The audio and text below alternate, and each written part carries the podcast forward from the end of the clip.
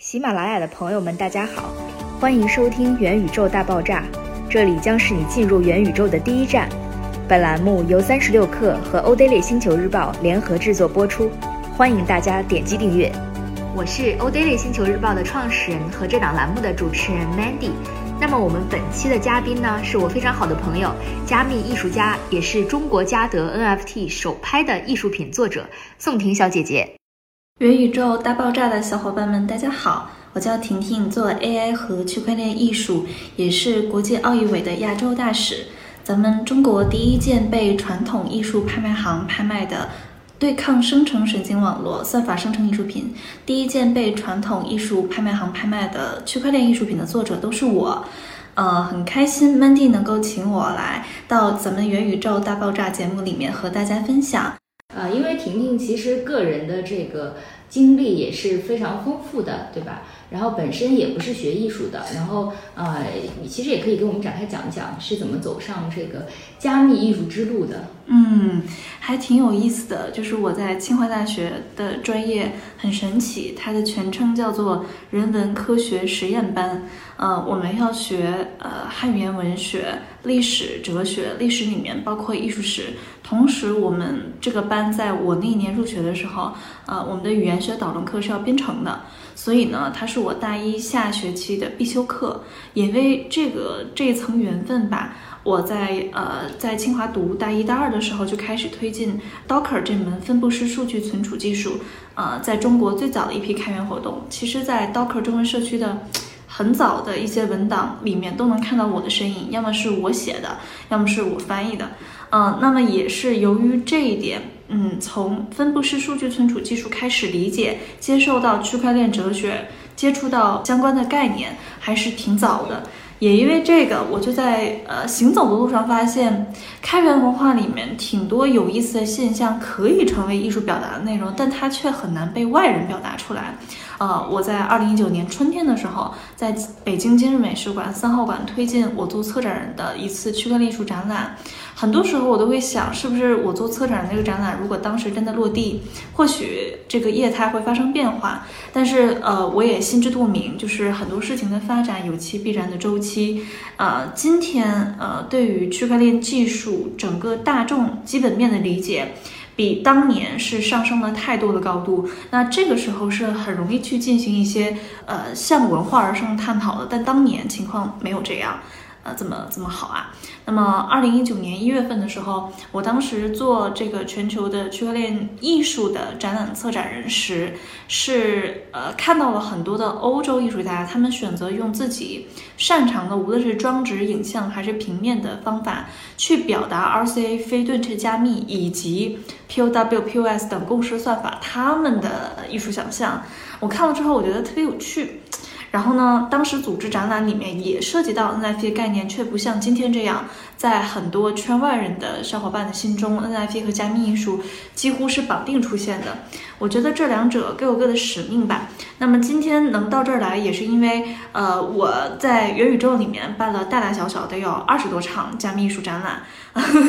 看过我展览的这个全世界的小伙伴，应该还是有那么个。大几万个的，大几万个肯定是有的。那反正这个就是我，呃，怎么讲，人生比较清奇的经历中的呃一小事儿，就跟大家分享到这儿。我们切入正题吧。对，我觉得在元宇宙办展览，这个对于很多的听众来说，可能还是一个陌生概念。我觉得大家肯定都走进过线下的场馆去看展，然后所以呢，今年因为元宇宙肯定是独一无二的一个热门概念，然后也是在各个领域全面开花，呃，巨头也是在不断涌入场嘛。然后，所以，但是普通人可能对这个概念还比较一知半解。那婷婷心中的元宇宙到底是什么？为什么我们会需要元宇宙这样一个东西呢？嗯，我先说总体的我自己角度对于元宇宙的感知，再说我最看重的是细分里面的哪一块元宇宙啊？那第一个是想有更好的数字精神文明。那我们为什么需要元宇宙呢？我是想说，是不是我们现在？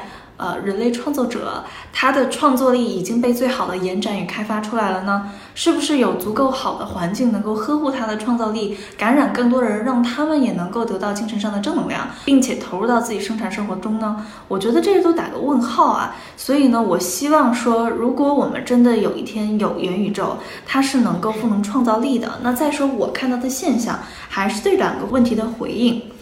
我为什么需要元宇宙？我举一个例子，在今年春天的时候，有一场非常特殊的大型人类艺术行为实验，叫做 CAWA Crypto Art Week Asia。那它的创始人 George 其实呃认识我蛮久了，他呃是 base 在新加坡的一位大学老师，他很想说以纯社区的方式去发起一场 Metaverse 上的艺术展览。然后呢，他就发起了一个 open call，让全亚洲的加密艺术家都行动起来，把自己的作品提交上来。又发起个 open call，面向整个亚洲的 Metaverse 画廊主，也就是说，如果你在 Crypto Voxels、On Cyber、Decentraland 还有 Sony Space 上有地，你就可以提供给艺术家做展出，同时呢，你自己也可以呃参与到这个活动里面来。然后他就面临一个考验，因为这个活动的火热程度比他想象的高了几个 level。呃，因为我在清华读书的时候学了很多有点神奇的小语种啊，呃，就是东南亚很多的小语种都略有涉猎。当 George 发现他有点 hold 不住这个局面的时候，他就说停，怎么办啊？你帮帮我，我好好好，我来撑一下，撑一下。那么在这一次 CAWA 里，我呃，我们大概收到了五百多位全亚洲的加密艺术家，后来还有大洋洲的、北美的和其他大洲的艺术家他们的响应。那么最后展出的作品大概有二百多幅，其中的三分之一是在我自己的听颂 m u s e 也就是我自己在 Metaverse 画廊里面进行展出的。呃，这个过程中我发现，咱们生活在北京、上海的大家是如此的幸运，我们可以轻易的走进一个嗯优雅美丽的美术馆，去享受线下展览带给我们的艺术品的独一无二的沉浸式的体验，还能跟跟朋友们相遇，围绕这件艺术品本身展开我们轻松休闲的社交活动。但是在世界上很多的地方。比如说欧洲，它的中小画廊在这一次疫情当中备受考验，甚至绝大多数它都已经不得不停止经营的状况。那再比如说，我收藏了一位加密艺术家 Toby，Toby 来自印度尼西亚日惹，它的新增情况，在一个地域面积其实没有那么呃广袤的小呃一个城市来说啊，其实是是很很惊人的。就它日增的疫情就是那样的。那这样的环境下。他什么时候才能够拥有一场自己的线下展览呢？这个是可望而不可及的，甚至他都不敢想象的。但是在这一次 CAWA 里面，我们在 Crypto Voxel 在第三场，虽然是以 Crypto Voxel 为主，举办各种各样的展览。呃，我有一个数据，其实从五月份 CAWA 开始。，Cryptobox 全世界排行的每天日榜的前二十名里面，至少有四个都是 CAW 的艺术展馆。那么在其中有一次活动上，啊，很多的韩国艺术家也来到我的听松美镇因为我的听松 museum 亭宅一号是用来办韩国艺术展的。啊，韩国加密商人自发走进来，然后我们可以无需面对面的交流，就可以去分享，比如说大家使用的 AI 算法，它最近的进展是什么样的，那么怎么样表达能够让它更好？所以，我们为什么需要艺术元宇宙？是因为。疫情导致科技、艺术、文化交流的在地，在地就是面对面的这种交流已经几乎停滞了。那这个情况下，我们都明白，好的信息、知识和文明一定要流动起来，才能够赋能彼此，让大家都变得更好，让整个生态更加的繁荣。所以，只有通过元宇宙的方式，我们才能够去搭建一个跨国界的、不需要疫情隔离的、没有感染风险的、敞开心扉的交流环境。所以我们需要它。那我心中的艺术元宇宙，如果有的话，其实是关于人心跟人心之间的连接。我觉得画质呢，这个比如说一个平台它画质确实是会影响大家使用它的体验，但是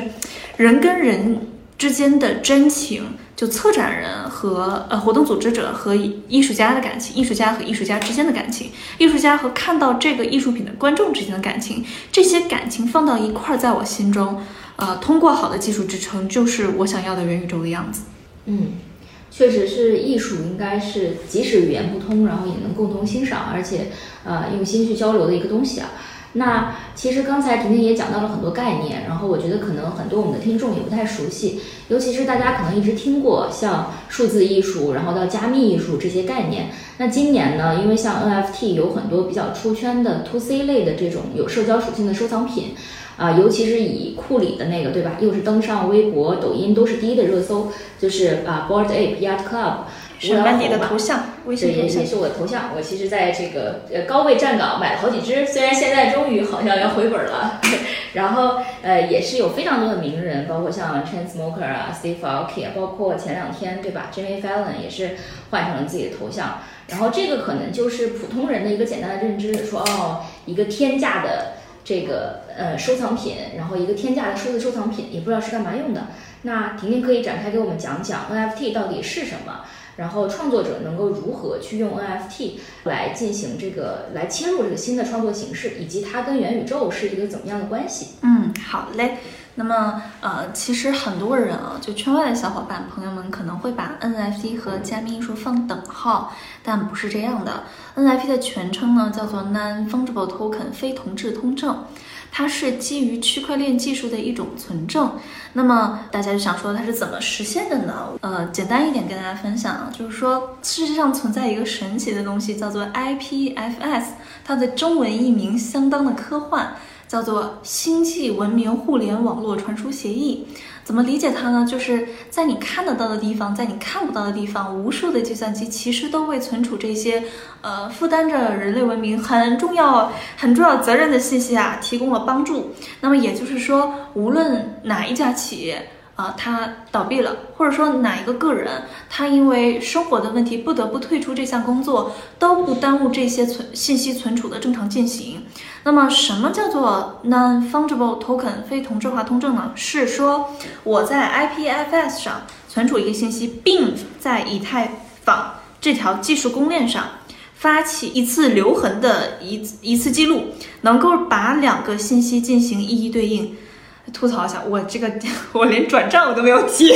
很克制的。回来回来，那么呃，当把存储的信息和这一串加密的以零 x 打头哈希数数字对应起来之后，一个 NFT 就诞生了。那么呃，NFT 本身呢是来自于像国际开源项目以太坊公链他们认可的一个技术协议，叫做 ERC 七二幺。到后来呢，我们还有比如说 ERC 幺幺五五啊，今天就不展开了啊。那么 NFT 呢，本质上是这个。那么 NFT 艺术品是怎么回事呢？来跟大家分享一下。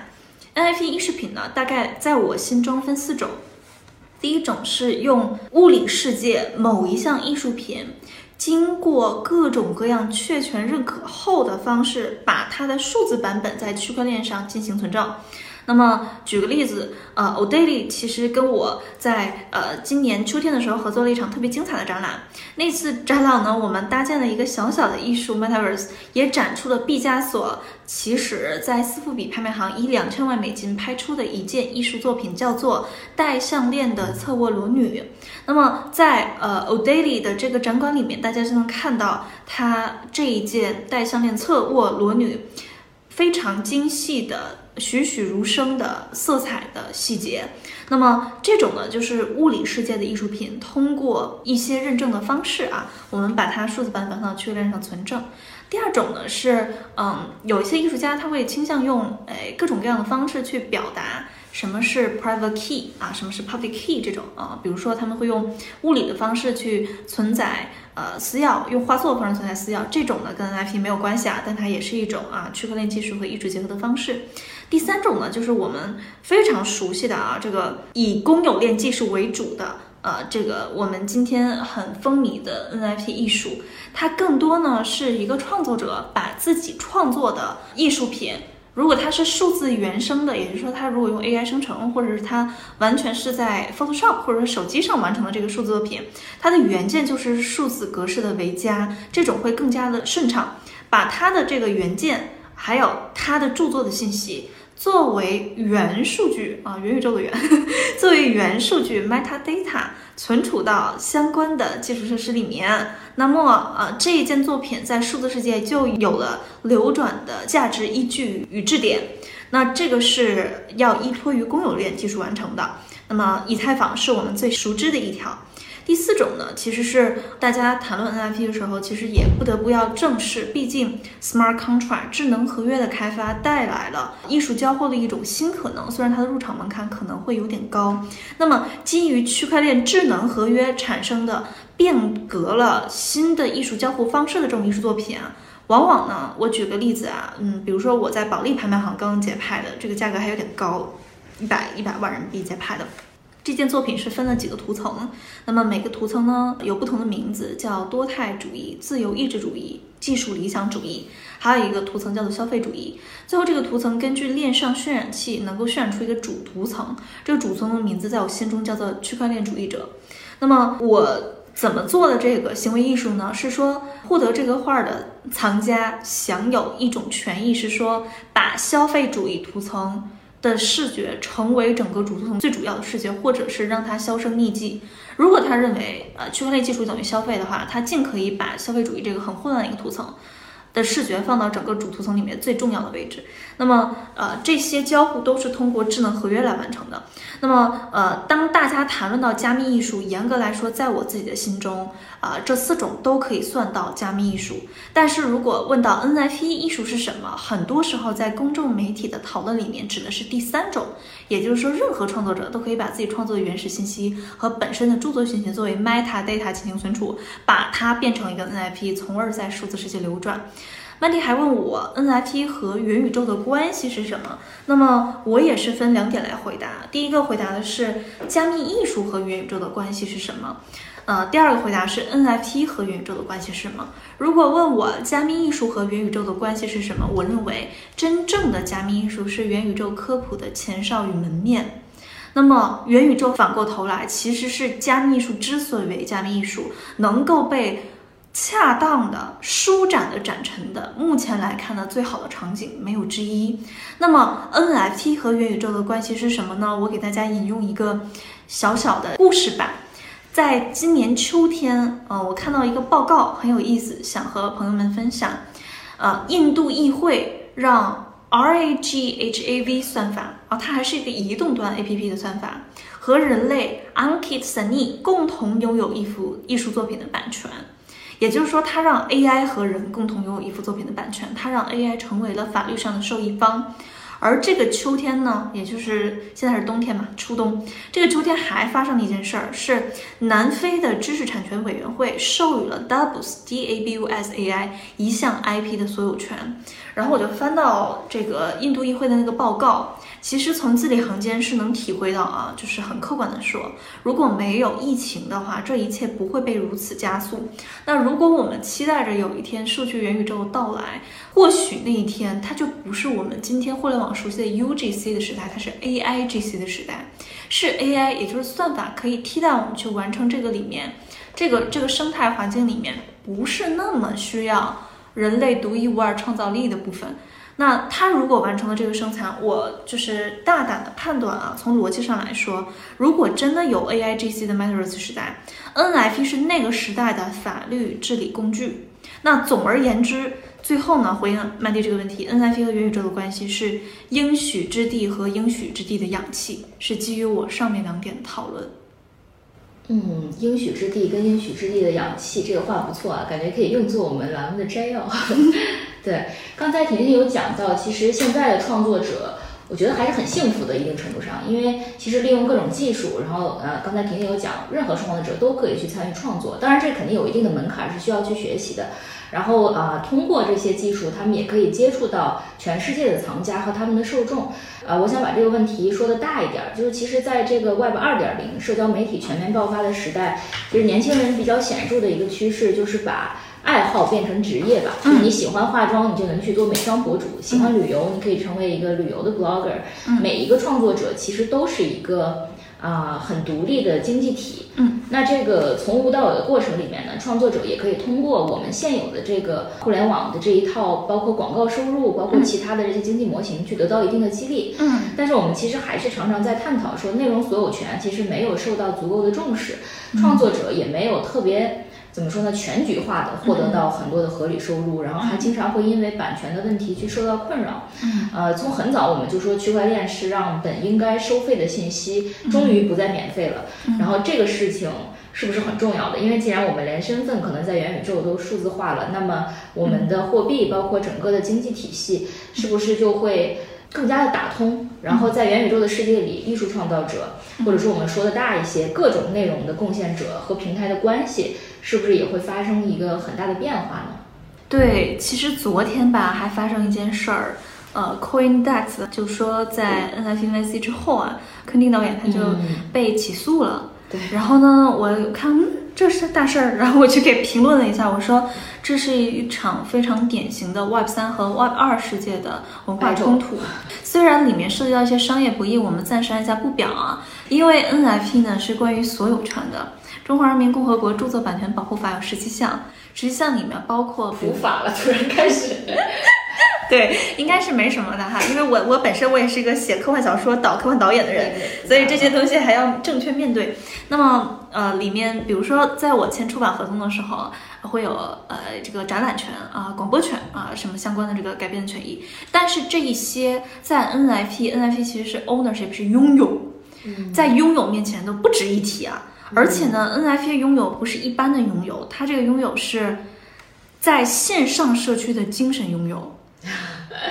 对，所以这个拥有它来的既猛烈，又显得不那么的和现在的世界呃相关。但是我我觉得，嗯，要正确面对。很显然呢，它让大多数我们现在 IP 保护下的相关的规则变得有了那么些逊色。我们还有很长的路要去 transfer。可是呢，我不认为，呃，从二十年、五十年的视角来看，重视一个东西在精神社区，尤其是线上精神社区，会使经济，呃，往更不利于人民的方向走。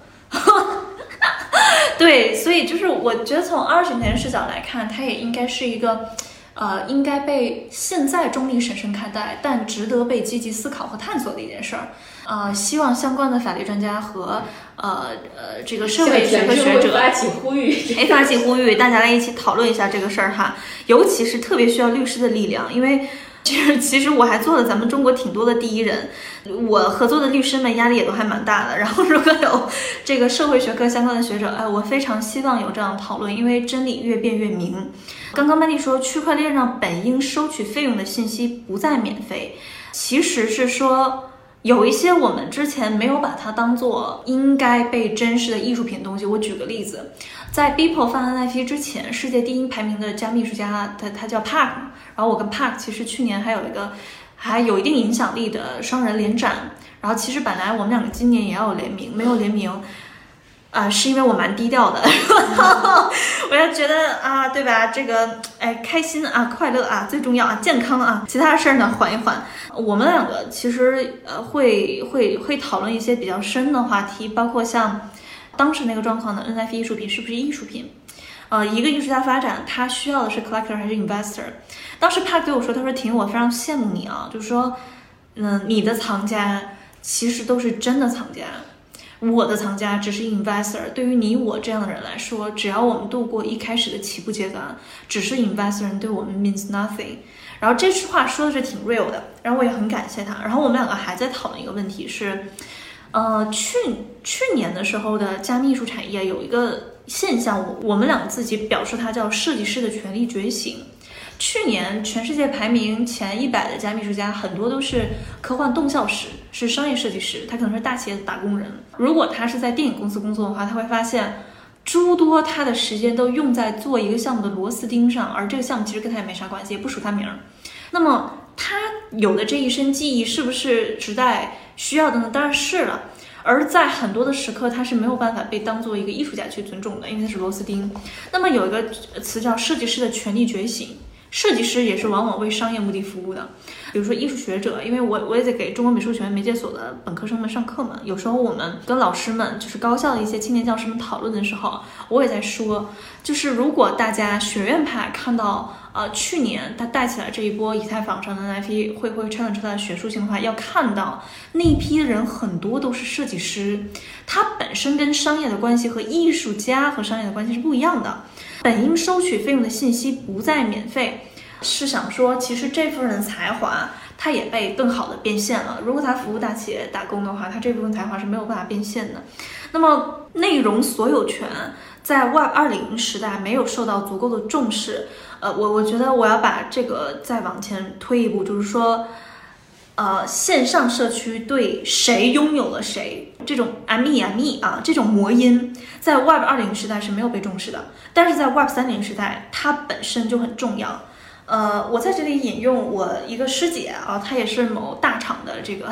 做相关研究的，她说 Web 一时代，互联网上大家呃不想让别人知道自己是谁。啊，Web 二点零时代，互联网上的大家想让别人知道自己是谁；Web 三点零时代，互联网上大家想让别人知道自己有钱，然后就是 make sense 啊。那么呃，他是想让大家知道你塑造的一个新形象，哎，personality，他们他们追求 personality 了。那就是给友友们收束一下这个讨论哈，就是说 NFT 是关于 ownership 啊，关于拥有权，尤其是关于线上社区的呃精神拥有权。那么呢，这一点会给艺术创造者啊，或者说是内容创作者和平台的生产关系发生怎样的变化？我从看到的呃先进演化方向和必须要面对的捉襟见肘的事实这两点来跟大家阐述哈。不会改变的是，在 Web 三点零时代，当每一个个体在网上都追求 personality 和希望别人，尤其是线上社区。知道自己在精神上 personality，如果我如果要响应这样的潮流的话，那不得不要让艺术家们面对一件事儿是说，如果你自己不能成为一个真正的 icon，其实，在 Web 三点零时代，你你可能没有办法获得那么多的鲜花和掌声。很多时候，别人会跟我说，婷老师，我们来讨论，然后我们基于什么什么讨论？我说可以，但是我们基于讨论一定基于在。真实数据、真实反馈的案例基础上讨论。比如说，如果有一些行为它是产业行为，产业行为是很中立一个词哈，我不是说它是好的坏的啊，我是说如果一些行为是产业行为，让你产生了某些错觉，那其实。不是的，那这种讨论是没有办法归到一个你想归到的结论。那么我举个例子，呃，先说 Beeple，再说 Beeple 以外的艺术家，因为我做加密艺术做的是蛮早的，就是呃很多国外大家现在觉得呃如雷贯耳的那些艺术家，我们都是好朋友。那么先说 Beeple，Beeple 成就了在以太坊公链技术为核心的这一撮人里面，靠加密艺术能够成为企业家榜样的一群人。所以呢，我觉得 Beeple 想用他现在的相关的关注度啊和影响力啊，就这一点来说是是适得其所。那么第二点是，大家仔细去看，在去年十二月底那个时候，我世界排名大概世界第第第十几名吧。就是确实是，但是我很低调，大家也懂的。然后我对不会不会上一些什么公开的排名哈。那么那个时候，呃呃，比如说黑道比如说 t r e v o Jones，大家都比较懂得。大家要看到一个现象，那些艺术家在当时为什么是有关注度、有影响力的？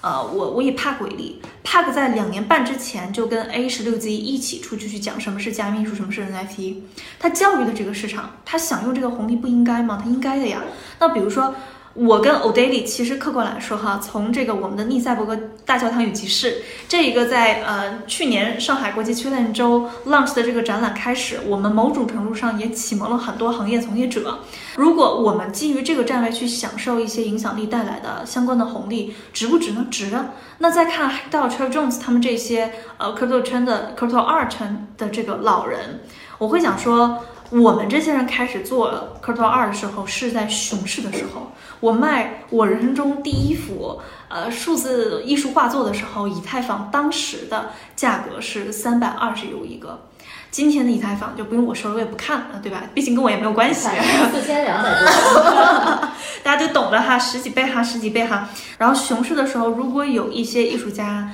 他拥有了。因为幸运和才华各种各样的原因吧，拥有了比较多的关注。其实最早期的海外加密术社区，它是互相比、互相竞标的。也就是说，在寒冬的时候，是那些稍微有一些名气的人把这个行业带了起来。然后后来，其实像 Mandy 和我 Daily 伙伴们也知道，我买了特别多几百幅的发展中国家艺术家的画作。呃，我买的时候我还比较低调，我买完之后才会跟大家分享，因为我也不想让别人觉得我好像想干搞什么商业上的，是唯我独大，不是这样的。只是说我得到了这个行业足够多的善意和好，我是自然要把这个善意和好传递下去的。那么如果是这样，区块链技术社区里面非常强调一个词叫做共识。这些艺术家啊，他能够到当时去年十二月底世界前二十名，跟我差不多排名这些这些位置的话，他们其实都负担着某一个区域的市场，或者是呃，在英文社区里面某一部分人群，帮助他们、守护他们、支持他们，是在熊市就开始的这样的职责的。其实有一些传统艺术商业里面的前辈，他灵性比较好的那种，会跟我说，在我很早期的时候就说说婷婷，义就是德。就是原先我没觉得这句话是这句话，我现在觉得“义就是德”这句话说的太对了。因为艺术本身是抵御大周期的，如果你德不到位的话，你何来共识而言呢？你如果你德不到位，我觉得花无百日红，就是新人换旧人也是很快的。为什么有些人能够一直站在那儿呢？也就是说，我们今天在 Web 三点零时代，在这个谈论 NFT 和元宇宙的时候，我们对一个艺术创造者的要求，不是更窄了，是更宽了。他有没有这个德？能不能肩负起社区的责任？能不能让就是别人因为他知道了加密收获 NFT 这件事情，对加密收获 NFT 竖大拇指，而不是说很鄙夷的眼神？那我觉得这些东西支撑了他真正的共识。在今天，人人都是自媒体，Instagram 捧红了一批，比如说 Candle，我没有说他们不好意思啊，这个模特儿哈，对超模的定义都有都有了改变。那么今天我们可能对名流明星的定义。对一个一个 celebrity 对名人的定义也有了改变。如果历史万变不离其宗，最后一定是义就是德的人能够走得更远。那么，呃，在这个当下呢，也不能因为 NFT 从诞生之日起，它就是一种混杂着艺术思想形态、消费形态和新型金融科技形态共同的一个杂糅创新体，就认为只有商业的东西重要，那绝对不是这样。所以呢，如果自媒体都要让自己散发影响力有 icon 性质，一个成功的加密艺术家或者一个成功的 NFT 标的，也其实要有 icon 性质，它要向外输出有能量并且好的价值观。我这个好不是说很机械的好，说哎我就要怎样怎样，不是很机械的，而是说很多元的。那它的共识就一定会越来越大，因为得到多助这件事情，它不是人的规律，是宇宙的规律。对，所以它的社区就会越来越大，它会在它的社会价值和商业价值上都有体现。那捉襟见肘的现状是什么呢？就是说，嗯，绝大多数内容创作者他的能力点还是较为单一的，让他去理解、理解、理解科技本身，熟练的掌握它，甚至给他责任是说，你一定要为区块链经济形态做贡献，把这些加给他，他扛不住。如果挪到 NIP 里面，他还是这样的。那么，呃，它跟平台的生产关系会发生怎样变化呢？其实是传统世界发生的那些，比如说精英有信息的优势，能够促进生产效率的提升的话，那这个精英自然会有它的社会价值和商业价值，在 NFT 世界也会一样的。然后有人就会来问我了，就比如说一个传统玩家说：“婷婷呀，NFT 是要冲击画廊的呀，冲击艺博会的呀，然后你现在怎么还是有这么多人在做？是不是革命失败了呀？”不是。是因为还没有足够多的人能力足够多的全面，也是因为这个市场太早期了。那么，呃，比较理想的内容创作者和平台的生产关系一定是互相成就，而且 NFT 和 Metaverse 这一波浪潮其实是给了很多文化创作者改变世界的机会的。你的精神资产在这一波里面是最重要的，是最核心的，在商业上也是最锋利的一把剑。那希望大家重视。这种内容创作者和平台的这个互相成就，在 Web 三点零时代其实要比 Web 二点零时代有利的多，因为，呃，能力最全面、德行最到位的创作者在这里面的呃话语权和 Web 二点零时代比，那真的是高的太多了。比如说拉某 Labs，拉某 Labs 啊，它就是这样嘛，对吧？那么如果有就是在听喜马拉雅的伙伴们啊，如果你觉得你自己能力很全面。就是比如说，你又懂工程，然后呢，对人心啊、心理呀，又很有天赋，然后呢，呃，艺术审美又很高，创作力很旺盛，请你一定要多看一看这个 NFT 和元宇宙的大时代，乘风破浪吧。